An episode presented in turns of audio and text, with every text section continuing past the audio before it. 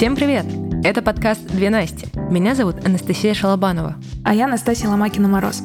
Мы – практики самоуправления и фасилитации. Помогаем компаниям быть более гибкими, прозрачными и человечными. Наш подкаст про здравый смысл в управлении бизнесом и радость от работы в командах. Приятного прослушивания! Ну что, четвертый сезон. Мне кажется, я каждый сезон начинаю так. Наш первый выпуск. И вот оно удивление, что мы дожили. Да, меня это не перестает удивлять. Эм, и правда, мысли о паре выпусков даже не думала, что нас приведут к такому. Ну, этому я очень рада. Этот сезон мы решили посвятить теме стратегических сессий. И сейчас как раз тот самый период, когда все бизнесы, все компании начинают анализировать, а как мы прожили этот год, достигли ли мы целей, что же мы, блин, будем делать в следующем году и каких целей мы хотим достичь. Поэтому сейчас мы решили поднять эту тему и в самом первом выпуске провести небольшой эксперимент. Позвать к нам в гости героем нашего уже состоявшегося клиента, с которым мы делали несколько стратегических мероприятий год назад. И посмотреть, как этот опыт раскрылся спустя год, как живет компания, как живут эти цели, как они реализовались или нет. И, может быть, любой другой опыт, который случился за ним за этот год.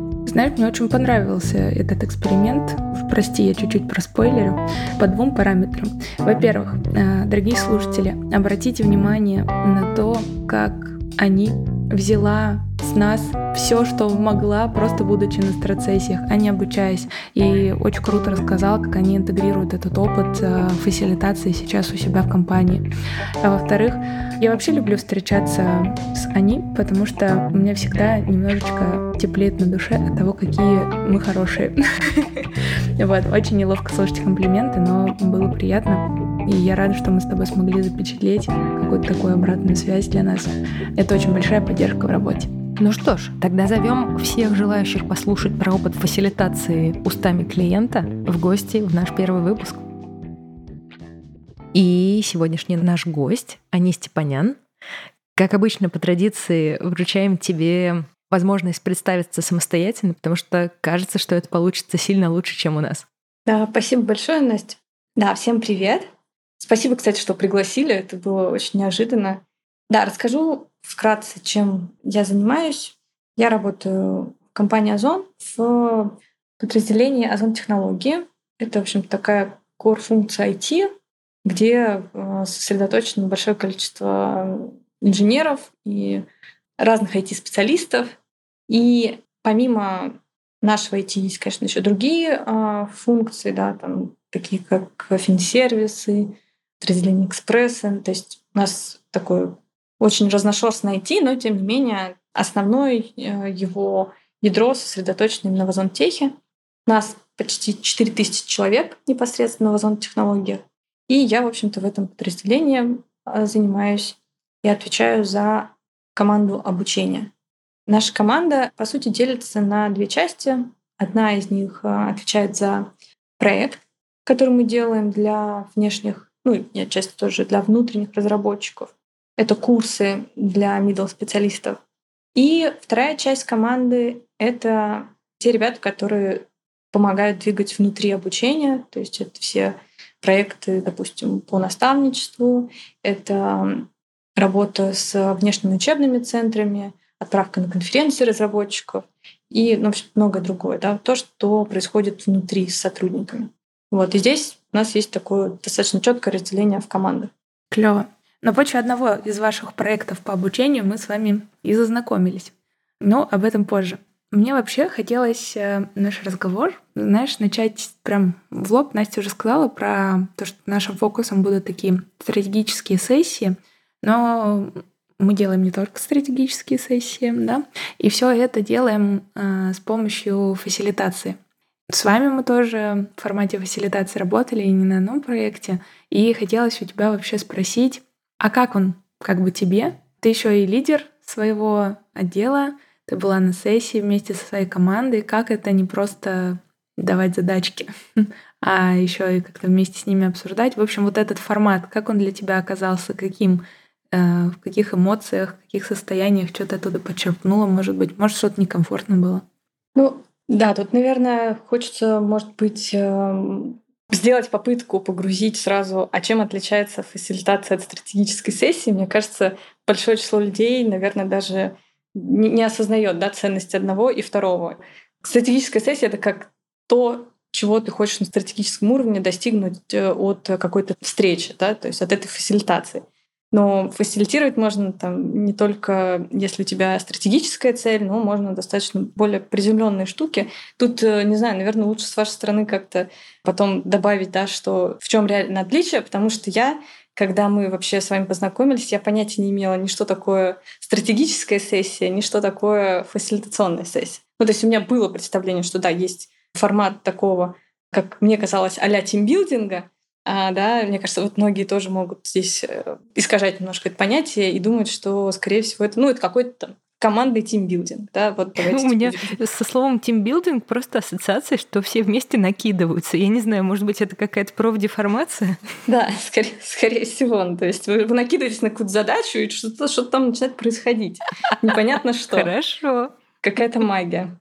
Так вот, я могу попробовать рассказать немножечко, откуда вообще пришла такая идея позвать кого-то со стороны. Я пришла к руководителю и говорю, смотри, вот у меня есть э, проблема. У меня команда сформировалась как-то очень странно и стихийно. Кто-то, когда я э, пришла, уже работал, кто-то пришел чуть позже. Где-то я вообще пришла уже концептуально, скажем, внедрилась в текущую команду с э, процессом, который, ну, скажем, Давайте, да, наверное, немножечко поясню.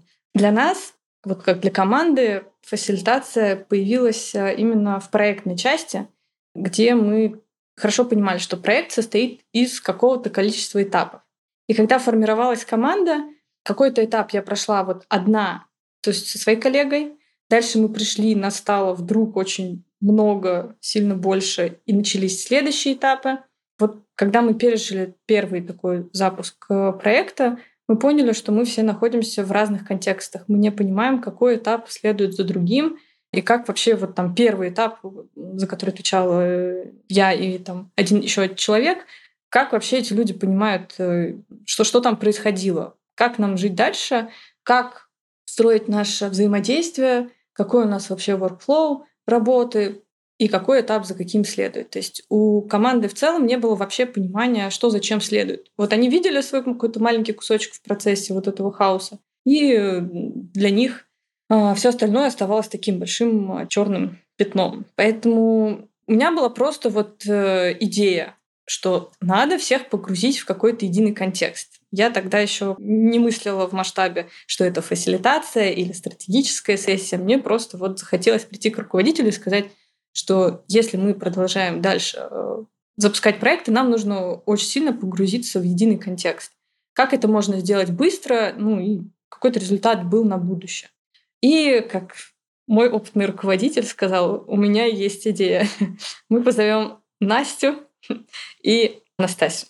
У меня тут появился к тебе как раз вопрос прям классно, что ты смогла описать какую-то вот эту проблематику, в которой вы жили. То есть, да, вот какое-то ощущение вот этой неизвестности, э, непонимания скорее даже, да, э, друг друга. Вопрос такой тогда получается. Вот смотри, давай нарисуем пока... Я люблю смотреть просто всякие до-после. И ну вот благодаря там подсказке руководителя у тебя получилось прожить э, создание, ну, надеюсь, вот этой ясности через, ну, с помощью фасилитационной сессии, да, прожить вот эту какой-то формат взаимодействия с командой. Вообще, скажи, пожалуйста, как оно тебе было в процессе и пришло ли к тому результату, который ну, ты бы хотела, то есть решила ли он вашу задачу?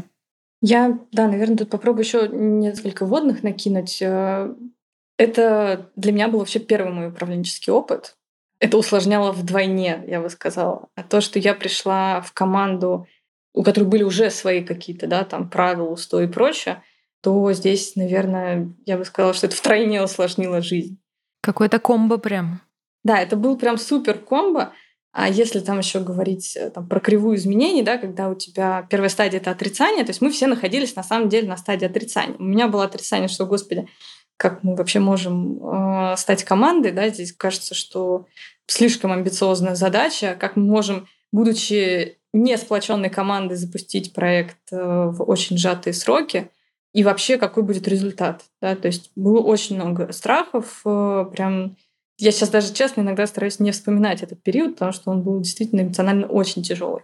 и как я вообще там буду справляться, не имея никаких знаний о том, что такое быть руководителем. Да? Хороший исполнитель — это одно, а хороший руководитель — это совсем другое. А лидер — это третье, я бы даже так еще сказала. Я вот правда помню свои ощущения, наверное, когда мы вышли после этой сессии, даже, наверное, так, когда мы завершали эту сессию, в конце вот есть хорошая традиция, да, поделиться своими впечатлениями, я, наверное, первый раз почувствовала, что, блин, да, мы команда. Вот тут прям такой для меня кульминационный момент. Еще в этот же день, я помню, мы сделали офер нашему будущему маркетологу, если он нас будет слушать, он тебе привет.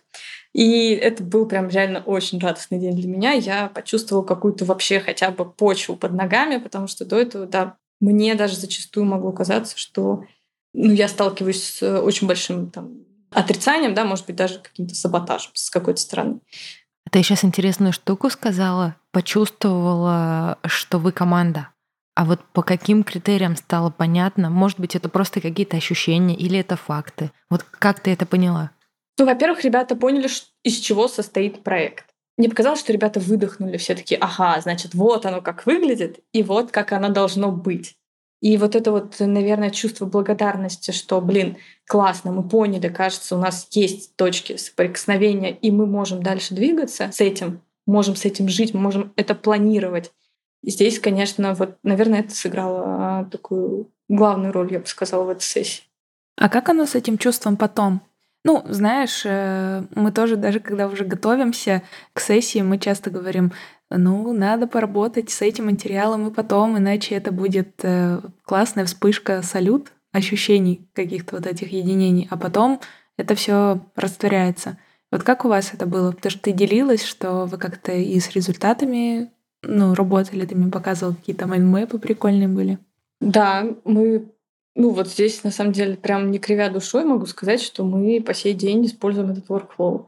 Ну, то есть сейчас а, я объясню тоже еще. Наверное, я буду в процессе накидывать э, какие-то водные, и тут, может быть, опытный слушатель задаст вопрос, а как вы вообще планируете проект э, без предположим, проектного управления, да, как так получилось, что вы не знаете, какой у вас workflow, как вы его внедряете как же и так это далее. так произошло. Да, да. И э, да, надо сказать, что даже там, в процессе формирования было очень тяжело. То есть, э, ну, давайте так, у нас были настолько сжатые сроки, что мы прям шли таким жестким водопадом, да, как э, иногда любят говорить, э, waterfall, да, то есть у нас из одного вытекало другое, потом пятое, десятое, и мы завели себе, скажем, там, даже какую-то доску, мы вписывали какие-то задачи, у нас был канбан, мы как-то его неумело использовали, потому что Тут, наверное, вначале нужно тоже добавить, что мы все-таки в HR, и ну, я не могу сказать, что проектное управление в HR прям супер распространено. Поэтому научить людей, которые никогда не использовали, допустим, ту же жиру, тот же Trello, вот кажется, это еще одна амбициозная задача для несформированной команды, да, то есть добиться какого-то исполнения задач таким образом, чтобы у тебя еще процесс контроля был эм, прозрачный и вменяемый. Все это приходило со временем, да, то есть и проектное управление, и там project менеджер, который настраивал процессы. Это все сейчас я вот могу сказать, что мы живем по-взрослому, да, но тогда, конечно же, у нас не было ничего. И даже провести просто стратегическую сессию, понятное дело, недостаточно. Вот ты увидел workflow, он такой классный, он такой красивый, а там за скобками остается очень много чего, да, а в какие сроки, а в какие бюджеты, а какая нагрузка должна быть распределена по команде. Ну, то есть, если взять э, хотя бы за основу то, что мы сделали, оно очень сильно помогло вот потом по ходу приобретать и отвечать на какие-то важные вопросы, что с этим вообще делать дальше. Кто должен взять вот эту задачу, а не вот эту? Кто должен распланировать даты? Запуски происходили вовремя. То есть очень много вопросов, э, на которые на самом деле э, сходу, естественно, не стоит ждать ответ. Слышится, как будто появились базовые договоренности, на которые можно опереться, и дальше их используя уже выяснять оставшиеся куски информации, которые пока болтаются в неизвестности. Да, я бы сказала, что это такой некий, наверное, ну для нас был каркасом каким-то mm-hmm. небольшим. Поэтому, да, на основании его дальше можно было уже как-то двигаться и что-то делать. Прям прикольно. Я сейчас слушаю тебя и прям проживаю картинки того, что мы с вами делали, вспоминаю эту переговорку, залепленную всякими стикерами и нашими стенами. э, очень скучается по офлайн сессиям, было очень тепло. О, да. И, если честно, прям тоже вспоминается вот это... Знаешь, на уровне энергии тоже чувствовалось, как из э, группы людей, работающих над одним проектом, появилась команда, объединенная общим процессом и общей целью. Было прикольно наблюдать, как именно это соединение какое-то рождается на невербальном уровне, даже на каком-то таком тактильном, как-то даже стали ближе и физически как будто вот вместе тогда сидели, это прям очень здорово. Блин, всегда радостно, что есть такие ребята, которые не бросают задуманы, и это действительно кладется в основу каких-то больших дел, потому что мы очень часто говорим, что мало провести сессию, ну, правда, и предлагаем, либо говорим, что если у вас есть ресурсы, пожалуйста, пользуйтесь результатами, контролируйте их всегда, возвращайтесь к ним. Я, наверное, даже могу с уверенностью сказать, что я стала каким-то адептом фасилитационных сессий и стратегических сессий. Я вот э, сейчас э, очень хочу, чтобы у нас появилась отдельная заявка на стратегические сессии, скажем так, вне обучения, чтобы это был такой инструмент исключительно для руководителей, которые в конце года, в начале года могут э, применять этот инструмент, потому что он действительно очень сильно влияет на то, какой контекст у команды будет, э, там, приступая, будь то новый проект или будь то какие-то изменения.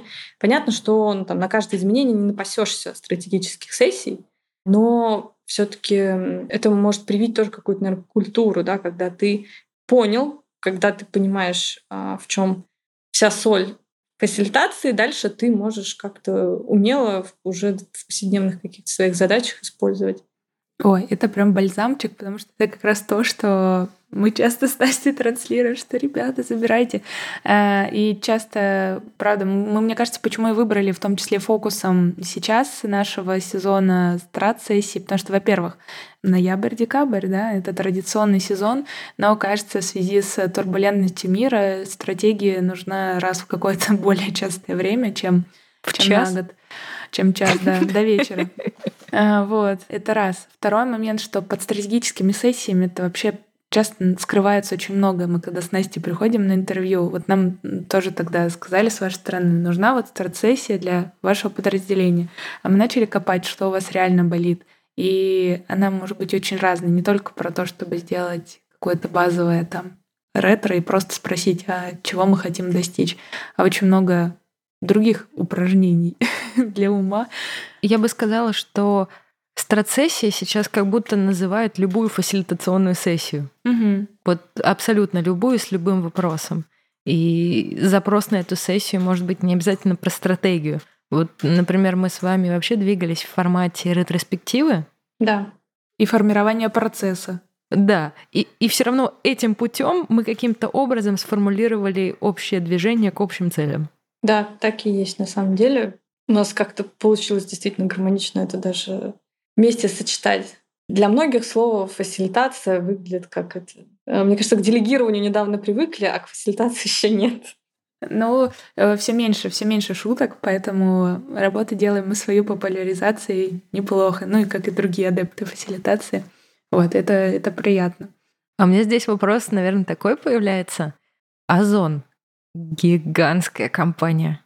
Ну, правда, вы очень огромны. Очень много подразделений, очень много функций, разных менталитетов, разных культур. Исходя из твоей роли, как ты видишь происходящее, как вообще фасилитация вписывается в разные подразделения? Даже внутри IT же есть разные культуры. Вот мы с Настей поработали с разными вашими командами, и они совершенно по-разному вообще в целом мир ощущают.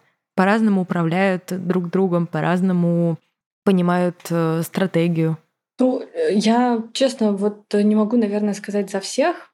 Если говорить про непосредственно наше подразделение именно как IT, то здесь ну, используется, э, но я не могу сказать, что вот э, активно. То есть хотелось бы, чтобы, наверное, более активно использовалось. Но опять же, здесь есть вот некоторое такое искажение в сторону тимбилдинга. А давайте мы сделаем тимбилдинг, и, может быть, еще там попутно укрепим команду. А как ее можно укрепить? Ну, давайте там сделаем какую-нибудь механику чего-то там обсудим. То есть э, часто, вот я говорю, люди подменяют эти понятия, и это может быть и не так плохо, да, то есть это лучше, чем вообще не пользоваться этим инструментом. Но, тем не менее, я бы, наверное, сказала, что пока сперва всплывает потребность в тимбилдинге, а дальше вот здесь, э, кстати, тоже важный момент. Кто-то очень хорошо должен понимать внутри, какие есть, какого типа инструменты есть. Как правило, mm-hmm. ну вот в нашей mm-hmm. компании это, скажем, ответственность лежит на HR бизнес-партнеров, да, то есть, предположим, директор приходит к HR бизнес-партнеру и говорит, вот мне нужен тимбилдинг. Дальше начинается, хорошо, а для чего он тебе нужен? Окей, цели такие. А ты уверен, что именно как бы вот простой тимбилдинг тебе поможет? Может быть, э, нужно там, нужна какая-то механика работы с командой, нужно их там, не знаю, поделить по группам, проработать какие-то проблемные места и так далее, и так далее. То есть вот здесь, если вот такая грамотная диагностика происходит, то, как правило, да, людям кажется, что, блин, правда, мне кажется, нужен не тимбилдинг. Мне нужно вот прям сесть с командой, проработать какие-то места слабые, либо вот то, что нас разделяет, да, вот там, где нет общего контекста. И часто вот как это перерастает в фасилитационную сессию. Но я бы сказала, что, наверное, среди IT, опять же, здесь в меру того, что все таки очень развито проектное управление, mm-hmm. то есть если там в HR кто-то может жить да, в операционной части без проектного управления, то IT не может.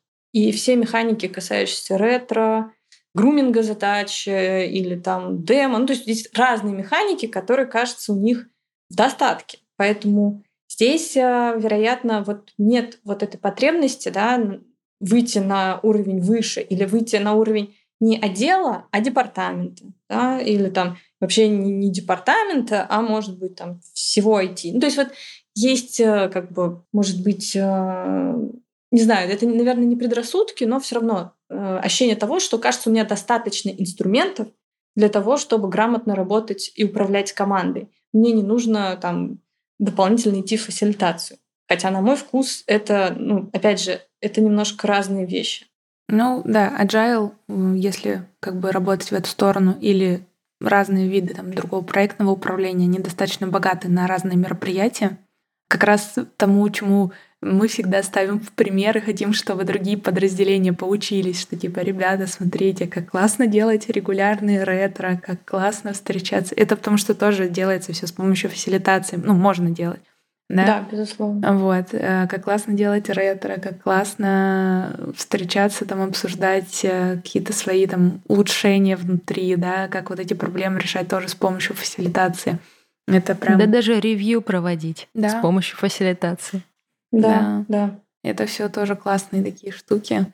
Вот мне просто хочется какую-то аналогию привести, да, почему вот внутри даже э, ревью, ретро там, и других механик работает фасилитация. То есть ну, на каком-то бытовом уровне сравнить это, чтобы стало сразу понятно, о чем мы говорим, потому что мы с вами очень хорошо в контексте, а слушатель может, почему я должен ревью проводить с помощью фасилитации? Вообще, что такое фасилитация? Ну, я, честно говоря, когда я провожу фасилитацию, я вот пытаюсь как будто вытащить из людей. То есть для меня это прям вот взять и добиться какого-то результата, вытащить из них то, что мне нужно. Какой-то вот бытовой у меня сейчас быстро не приходит на ум, Поэтому, может быть, э, если у вас есть быстрая какая-то аналогия, было бы, наверное, прикольнее, если это вы скажете на уровне, там, не знаю, условно, ведро и лопат или ну, что-то, что-то типа такого, знаешь. Я бы здесь, наверное, чуть-чуть смягчила эту формулировку в сторону того, что создать такое пространство, в котором э, вот то, что должно было вытащиться, оно вытащится и из индивидуального станет коллективным. То есть это какое-то пространство, которое управляется фасилитатором, но управляется в том смысле, что он помогает людям достичь своих целей внутри этого пространства. Поэтому фасилитация это всегда про партнерство, фасилитация это всегда про добровольность и про искреннее желание решить какую-то проблему или достичь какой-то цели. Ну, когда, например, руководитель силком затаскивает людей на сессию и говорит, решайте проблему, сейчас я буду из вас доставать решение. Это не очень рабочая штука. И когда люди не на равных взаимодействуют в этом процессе, это тоже не очень рабочая штука. Поэтому, по сути, мы создаем вот то пространство, где появляется возможность родиться тому, что не смогло бы родиться в повседневной операционке. Да, тут даже аналогии, кажется, не нужны, ты все расшифровала. Да, кажется, очень красиво получилось, прям вообще отлично. Слушай, ну, я тебя поймала на таком слове. Когда я делаю фасилитацию, ты что-то такое сказала. То есть ты э, сейчас как-то внедряешь этот опыт в команду, ну, как-то пробуешь делать с большим форматом сама какие-то такие встречи? Да, если честно, мы вот э, опять же в процессах, которые есть а, в проектной команде, взаимодействуем с большим числом и экспертов, э, ну, и коллег, да, то есть это эксперты наши коллеги. И а, в частности, мы, допустим, создаем программы, mm-hmm. да, программы, которые близки к тому, что мы делаем, которые, ну, как мы считаем, базируются больше на практике, да, а не на теории. И здесь, э, конечно же, при работе с экспертами это очень сильно помогает. Потому что, как правило, ну, если даже мы берем такую роль, как преподаватель, который ведет занятия, да, и готовит контент, а контент у нас полностью, ну, скажем, авторский. Понятно, что части его, безусловно, могут быть на просторах интернета, невозможно не, не пользоваться этим или там использованы из книг, безусловно. Но, тем не менее, полностью вся программа и ее контент формирует эксперт, который приходит на проект. И здесь ты приходишь, и перед тобой сидит, э, не знаю, уважаемые люди, эксперты, разработчики, инженеры. И ты такой, как это, HR. И начинается, а давайте мы погенерим программу с вами. Да, и вот... О, это любимое вообще. А давайте что-нибудь придумаем. Да. И дальше ты понимаешь, что у всех этих людей, э, сидящих с тобой на встрече, есть э, свои аргументы, есть э, свое мнение на эту программу, да, есть свой опыт, который они перекладывают. И в какой-то момент ты такой, ага, и как вот все эти мнения, все то, что сейчас здесь происходит, переложить на какую-то вообще практическую часть. То есть вот, ребят, вы все очень правильно говорите, все очень классно, а делать-то что? Да, то есть вот здесь э, как бы очень помогает вот подготовленная какая-то механика действий, правила игры, то есть что, что мы будем делать, в каком порядке это делаем, то есть какой последовательности, в каких командах, если это большое число, да, то есть вот без этой подготовки, ну, вообще соваться в IT, я вот просто сразу говорю, осторожно не стоит. То есть очень быстро можно потерять э, ну, какое-то доверие и авторитет, потому что приходить на вот такого рода а, серьезные встречи, где нужно генерить, да, это безусловно большой риск, да, большой риск ничего не получить э, в ответ. И часто эти встречи, ну, очень ограничены, да, то есть, безусловно, это занятые люди, мы не можем там позволить себе по полдня просто генерить. Да? То есть mm-hmm. это в короткий срок, э, примерно там в полтора-два часа нужно уложиться и ну вот продвинуться в программе, продвинуться в проекте, который мы будем давать э, к этой программе. И, в общем-то, шаг за шагом получать результаты. То есть здесь вот этот момент, конечно, для нас был решающим. Мы сейчас очень активно это используем. Блин, вообще круто. Просто я сейчас сижу и понимаю, что ну, ты участвовал не только в одной сессии, да, мы вот сделали для твоей команды, делали для департамента и большую такую сессию. И насколько я помню, ты не проходила то обучение, которое мы вели. Нет, нет, я не была в числе и тех, кто обучался. Ты смогла забрать это все из э, того, как со стороны, ну, грубо говоря, на нас поглядела. Это просто вау. Потому что ты на самом деле сейчас описала все те проблемы, которые, с которыми очень часто люди сталкиваются. У нас ограниченное количество времени, у нас ограниченное количество ресурсов, там людей. Нам нужно что-то придумать, или у нас только придумывать гораздо, а делать что будем, как решить это, это очень тяжело. И часто это много заинтересованных сторон, и просто тык-тык-тык, все вот эти вещи сложились. Блин, просто не выпуск, а приятность, что не мы рассказываем о том, какая фасилитация классная, а ты рассказываешь и даже нам какие-то показываешь моменты, где мы даже не думали, что это может быть так клево. Я просто сижу сейчас реально под впечатлением, слушаю тебя, что это просто реально вот так забрать, отсканировать со стороны, это что-то, потому что, ну, мы обучаем людей тоже, как это делать и так далее.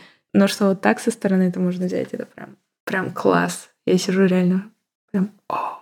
Спасибо, это, это очень приятно. Я, я не ожидала тоже, ну, что может быть такое. А как ты себя чувствуешь в роли фасилитатора? Да, это вообще еще один, одна глубинная тема, потому что она вроде отличается от того, чтобы просто прийти и сказать, нам от вас что-то надо.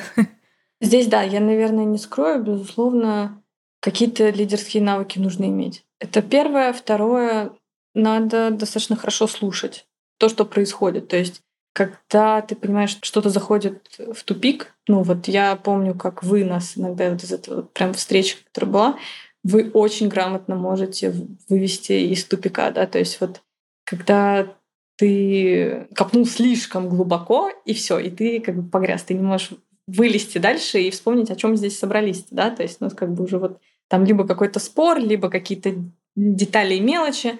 И здесь, конечно, нужно, да, внимательно слушать и следить за вот, чтобы не потерять вот эту вот нить. И, наверное, ну, мне до сих пор сложно в роли фасилитатора. Я, конечно же, не... Тут, э, кстати, я и не хожу, благо, на фасилитационные сессии а сама. Ну, то есть со мной приходит еще моя коллега Анечка Тихая. Кстати, вот Аня проходила обучение. Помним, помним. Да, вот Аня, кстати говоря, сразу отмечу, она делает сейчас просто какие-то божественные борды для сессий. И причем настолько быстро, что я иногда не успеваю моргнуть, а она уже там все, все, все, все свояла, все, все, все лейблы сделала, все стикеры понаклеила. Ну, то есть вот это прям у нее очень крутой скилл. И да, это не только моя заслуга, безусловно. И когда вы вдвоем, ну, то есть у нас получается как-то переглядываться, такие, ага, так, значит, что-то пошло не туда, надо это выруливать. То есть э, одному, э, безусловно, очень тяжело фасилитировать. Тем более, если это группа из э, пяти, шести, семи человек. Ну, больше, наверное, пяти, да, это прям, я бы сказала, тяжкий труд. Поэтому то, что есть еще какой-то партнер, как, вот знаете, я сейчас себя тоже почувствовала, как будто я взяла и это слезала у вас. И без, без, беспардонно взяла и слезала. Шикарно, забирай, пожалуйста.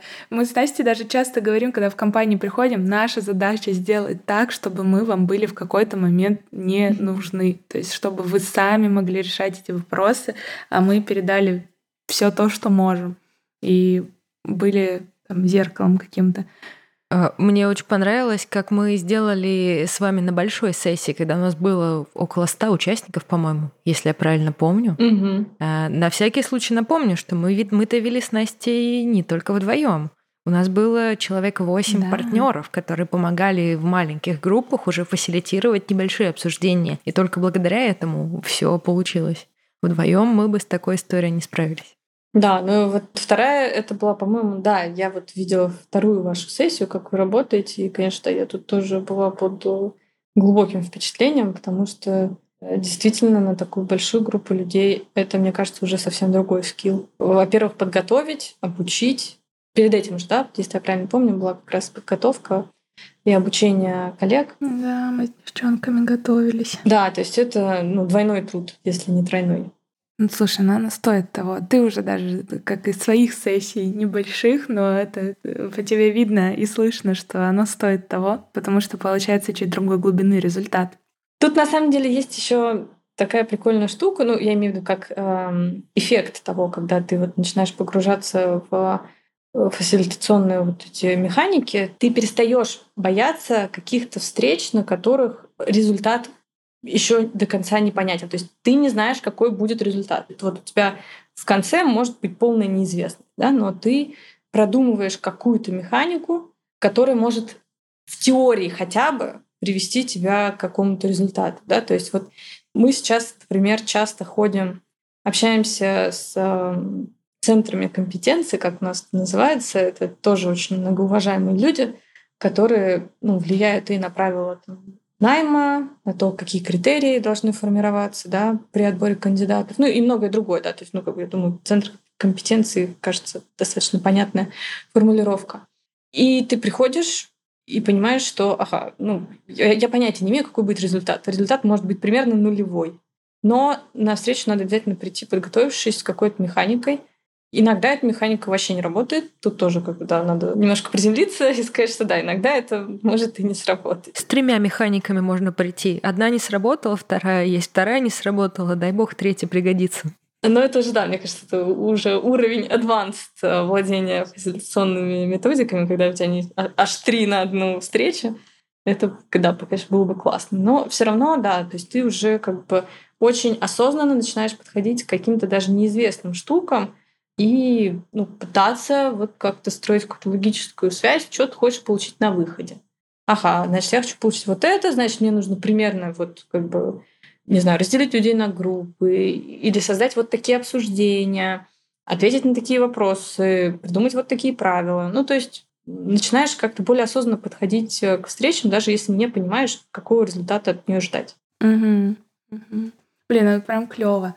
Я тоже, когда начала вообще, я вспоминаю время, когда я только начала тоже фасилитацию изучать, я в какой-то момент поняла, что я становлюсь еще и классным участником.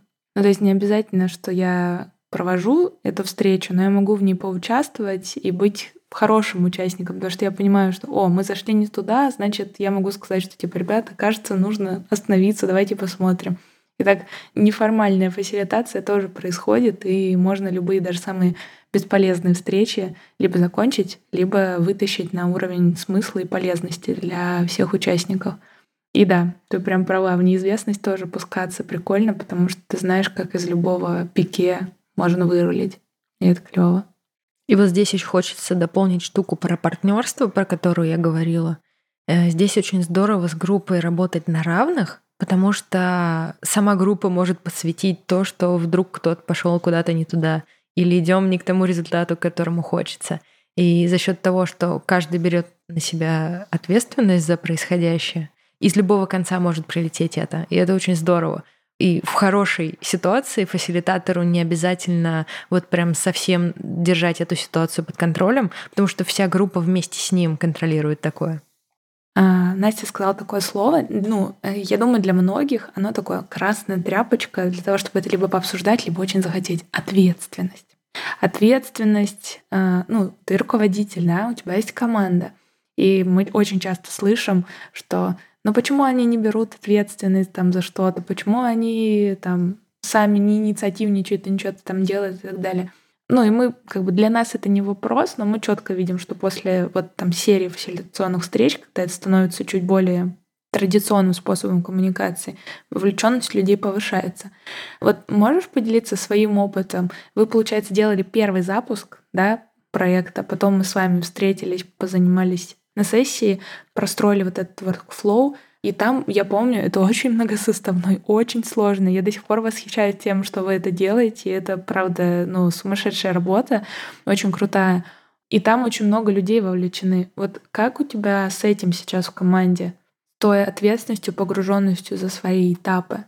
Сейчас я бы сказала, что в команде ну вот не кривя душой, на мой вкус, понятно, что mm-hmm. у меня есть как-то некая своя призма того, как я вижу команду, но я бы, наверное, сказала, что все идеально. То есть нет проблем с ответственностью. Даже не то, чтобы нет, а большинство членов команды очень вовлечены в то, что они делают, и вообще вовлечены в проект. То есть им нравится результат, они видят этот результат ну, практически ежедневно. Да?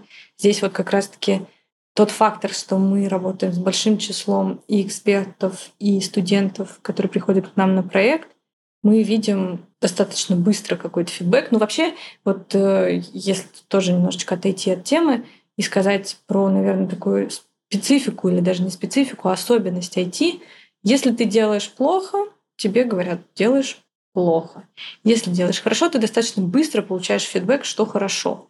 Вот за это я, наверное, очень люблю IT и вот вообще себя не вижу в каких-то других подразделениях.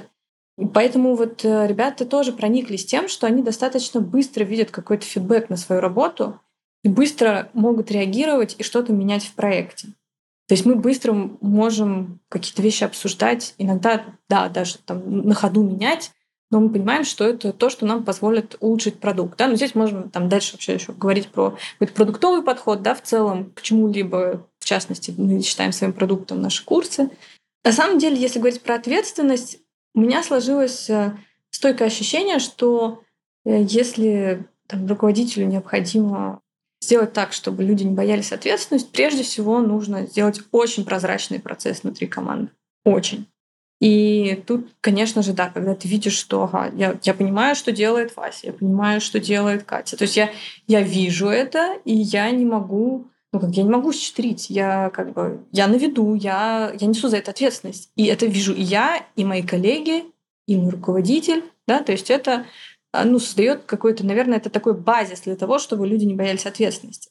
Если люди понимают, что ну, какие-то процессы непонятны, что-то там можно особо не делать, все равно, все равно никакого спроса не будет. Или вот же я вижу, что Вася ничего не делает, почему как бы я здесь должен делать и брать какую-то ответственность. Да? То есть вот если говорить про ответственность, то прежде всего, конечно, хочется порекомендовать выстроить какие-то очень прозрачные правила работы в команде. И, наверное, вот как раз-таки, да, даже вот наша вся сессия, если подвести к чему-то, то это скорее про то, что задача-то была сделать максимально прозрачную э, структуру не только работы, но, наверное, и ролей даже в команде а с какой-то стороны, я бы сказала.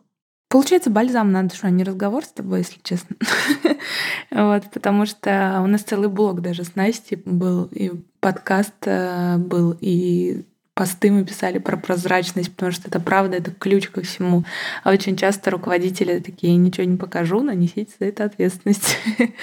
вот, это прям целая такая стопка убеждений, с которыми нужно поработать. Классно, что ты этот момент подсветила. А, что прозрачность, она в основе того, чтобы люди брали ответственность на себя за что-то. Про прозрачность я сейчас думаю, что как будто бы к ней можно с двух сторон заходить, и обязательно нужно заходить с двух сторон.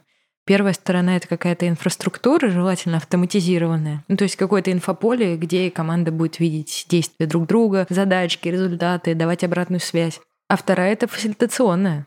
Угу. И как будто одно без другого не получится, потому что в процессе фасилитации как раз люди могут договориться о каких-то базовых понятиях, а потом начать наполнять это инфополе чем-то. И вот с этих двух концов, если заходить, то только при наличии вот этих двух факторов получается хороший результат. Ну да, это звучит как комбо. Звучит как очень важное комбо. Мне, честно говоря, не хочется завершать этот разговор, но тайминги подкаста, они тайминги подкаста. И хочется тебя попросить ну, знаешь, для меня, вот еще один, ты уже краснеешь от комплиментов, но я еще скажу. Для меня ты портрет очень классного такого молодого лидера, очень молодой драйвовой команды. Ну, то есть, и это не про то, что ты знаешь кучу всяких техник и всего такого, а просто это про суть, про ту энергию, которую ты вкладываешь. Вот, а техники, они постепенно, видишь, прикладываются и раскрываются в команде. И поэтому очень хочется у тебя попросить воспользоваться возможностью, да, и попросить, чтобы ты нашим слушателям может быть, уже состоявшимся руководителем, а может быть, еще тем, кто только хочет, могла бы поделиться какими-то там топ-тремя, допустим, советами от себя по работе с командой. Вот что ты видишь важным, может быть, что-то подсветить, может быть, что-то посоветовать, там, неважно, книжки ли это, или просто какой-то совет, или еще что-то. Вот что-то, три каких-то пункта, которые бы ты хотела, как, может быть, как напутствие или как совет дать руководителям команд. Ох, если три, да, три ты сказала. Можешь больше, но так, Могу чтобы, больше. чтобы была структура. Да, ну, на самом деле я вот э, с точки зрения каких-то таких советов, мне очень сильно повезло, ну, внезапно, я правда скажу, мое становление в роли руководителем было очень внезапным даже для меня самой. Но так как я все-таки вдруг внезапно стала руководителем команды обучения, вот тут мне повезло. В том плане, что параллельно, пока развивалось внутреннее обучение, мы делали очень большой акцент именно на руководителях, тем лидах. Одно дело быть хорошим специалистом, да, ну, как я вначале говорила, тоже кажется об этом, что это одни навыки, да, и когда ты приходишь на роль руководителя, это совсем другие навыки. Тем не менее, зачастую ты приходишь просто потому, что у тебя классные навыки специалиста, да, ну, специалисты, эксперт э, там, и так далее. И вот ты сталкиваешься вот э, с э, таким хаосом, прежде всего, которым чаще всего не понимаешь даже, что делать. И я, наверное, вот пережив какой-то вот такой период хаоса, интуит... ну, в какой-то части интуитивно, в какой части я, ну, например, очень сильно благодарна своему руководителю, потому что для меня она была как такой, и есть до сих пор, как э, такой эталон руководителя. Да? То есть я видела, как можно вообще погружаться, да, именно вот в суть проекта, суть твоего продукта, суть э, того, что делают люди, что они при этом чувствуют. Вот это не безразличие, это, наверное, тяжело. То есть, если вы молодой руководитель и только-только на своем пути, то это требует огромных ресурсов, то есть именно эмоциональных, эмоциональных э, огромных вложений. И любить это начнешь, ну, там, не знаю, наверное, через полгода, год, дай бог. Вот у меня сейчас год как раз. Мне очень сильно помогло то, что мы готовили тренинги для вот начинающих управленцев. Отчасти я ходила тоже на эти тренинги, слушала все эти демо-версии, а, начинала чуть больше читать, понимать суть. И даже когда я слышала ну, какие-то вещи, да, ну, самое, самое, допустим, элементарное, о чем а, многие тренера говорят, да, это там модель Такмана, когда все начинается вот, ну, это примерно похоже, когда вот я говорил тоже про кривую изменений, когда все начинается с какого-то хаоса. И, в принципе, формирование команды всегда начинается с какого-то хаоса. Неважно, выросли ли вы внутри команды, или вы пришли в новую команду, или вам нужно формировать эту команду. Здесь всегда есть э, ну, такая проблема того, что очень много неизвестных вводных, с которыми придется иметь дело. Ну и дальше, там, по в общем-то, той же модели, да, вы уже проходите вот эту стадию шторминга, да, и приходите к какому-то нормингу, да. То есть не, не буду врать, не помню, что там норминг. Но главное, ты сказала, как она называется, поэтому люди смогут найти. Да, в общем-то, здесь важно понимать, что это как такое, как мы тоже любим с э, нашим методологом, как она для меня открыла формулировку, метазнание. Да? То есть вы знаете, что вы находитесь в точке А, и она определяется как некий хаос. Поэтому тут я бы, наверное, прежде всего, если говорить про начинающих руководителей, рекомендовала просто почитать вообще, что, какие переживания есть в этом периоде, да, то есть что, mm-hmm. через что придется пройти команде, и понять, что в принципе все то, что вы переживаете, это норм. И там же, может быть, э, там, понять, какие есть индикаторы, а что происходит, когда не норм, да, то есть вот как понять, что вот этот хаос это нормально, а если там шаг влево, шаг вправо, все, кажется, это уже что-то происходит э, совсем неадекватное, да, то есть не нужно бить в колокол. Наверное, начинающим прежде всего я бы советовала это чуть подробнее понять вообще, что происходит с командой на этапе ее формирования. Особенно, особенно, если вы приходите там в команды, у которых есть уже своя какая-то культура, правила, да, и, и уже есть какое-то сформированное представление вообще о том, как проходит процесс коммуникации, рабочий процесс. Вот это очень важно. Второй, наверное, совет, который могу дать, чуть более опытным руководителем, к которым, наверное, я себя сейчас отношу, когда вы работаете там, с сотрудником каким-то, да, со своим подчиненным, нужно понимать, на какой он стадии тоже находится. Он только пришел в команду или он уже давно работает э, в компании. Да, и здесь э, очень важно вот, принять для себя, что перед вами, там, предположим, эксперт, и ему не нужно давать четкие задания. Я называю это такое, типа, более абстрактные, получается, да, задачи, которые могут развить именно вот какой-то потенциал. Вот развитие потенциала, но это, конечно же, не только про людей, которые уже обладают какой-то экспертизой в компании, это вообще про любого сотрудника можно сказать, но понятно, что первое время, когда человек приходит, ему нужно время на адаптацию. Да, там, где есть время на адаптацию, вот тут, конечно, пространство для такого более четкой какой-то коммуникации, большего внимания к деталям, да, и дальше уже со временем понимание того, что нужно развивать потенциал в людях. Если вы не развиваете потенциал в людях, то, как правило, они достаточно быстро, ну, либо им становится скучно, они могут сами зачастую не видеть в себе вот этого потенциала, да, и вот здесь вот, на мой взгляд, одна вообще из важнейших, наверное, таких э, ролей, точнее, важнейших функций руководителя это разглядеть потенциал, который человек сам, наверное, в себе не видит. И вот когда я говорю о том, что я внезапно стала руководителем, это скорее вот как раз-таки то, что разглядела во мне мой руководитель. Поэтому для меня вот эта история с потенциалом и его развитием, наверное, самая основная. Да? То есть вот задачи, которые кажутся абсолютно сложными, нереальными, амбициозными, иногда э, как бы хорошо ставить именно такие задачи. Да? То есть не давать только то, что по силу, а может быть чуть-чуть повыше. Я чуть-чуть разрежу обстановку «потанцевал». Мы просто вместо слова «потенциал» всегда говорим «потанцевал». А. Это уже какое-то слово паразит. Да, я не удержалась, простите. Паразит, да.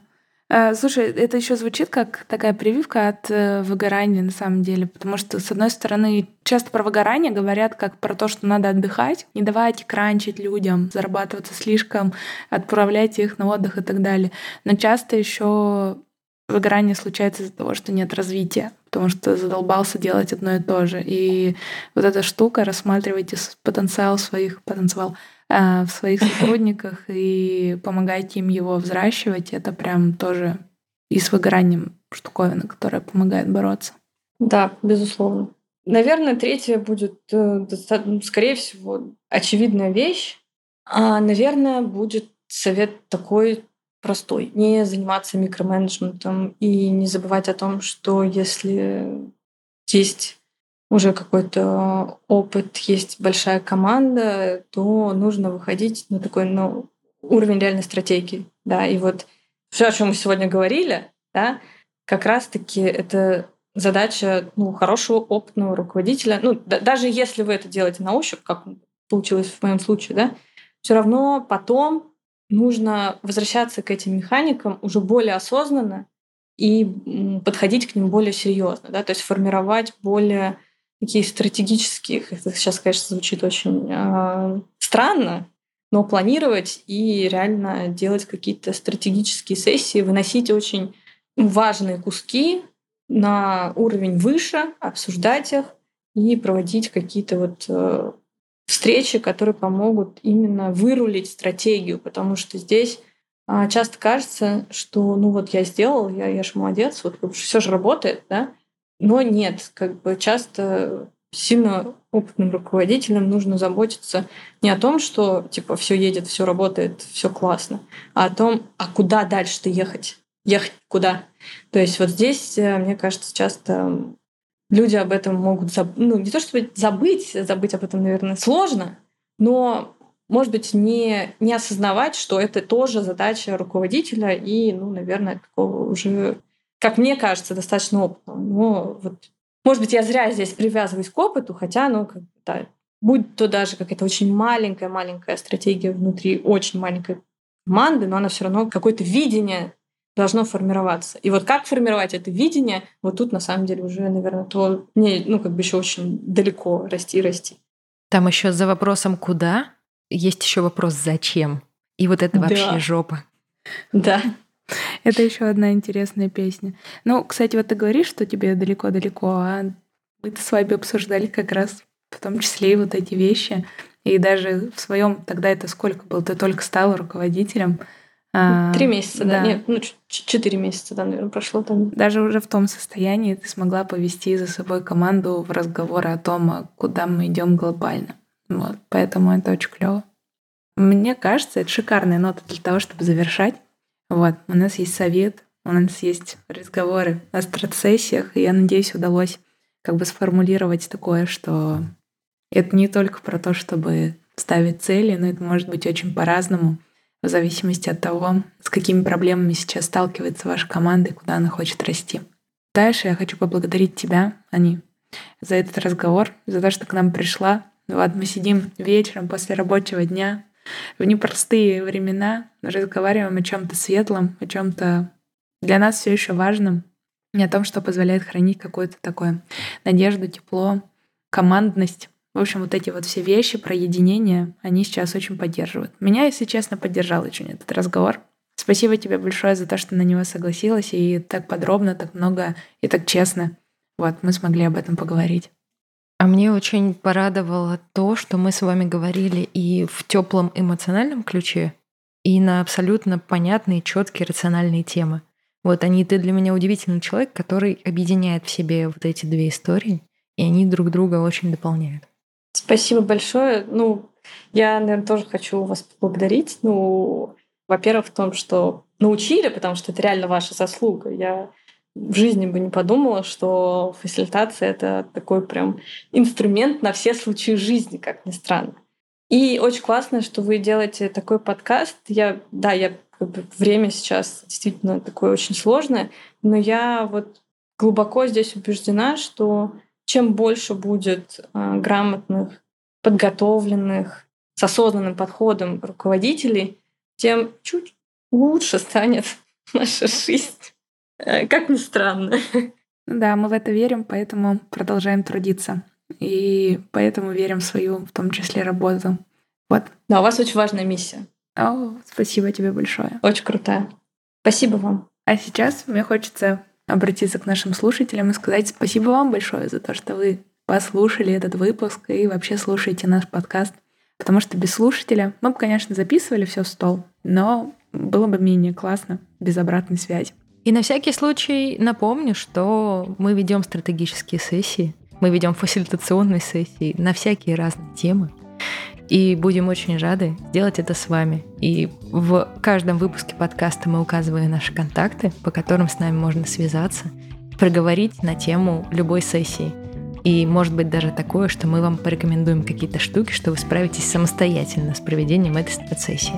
Да, да, потому что, как вы помните, мы любим сделать так, научить всему, чтобы в каждой команде, в каждой компании могли справиться потом без нас.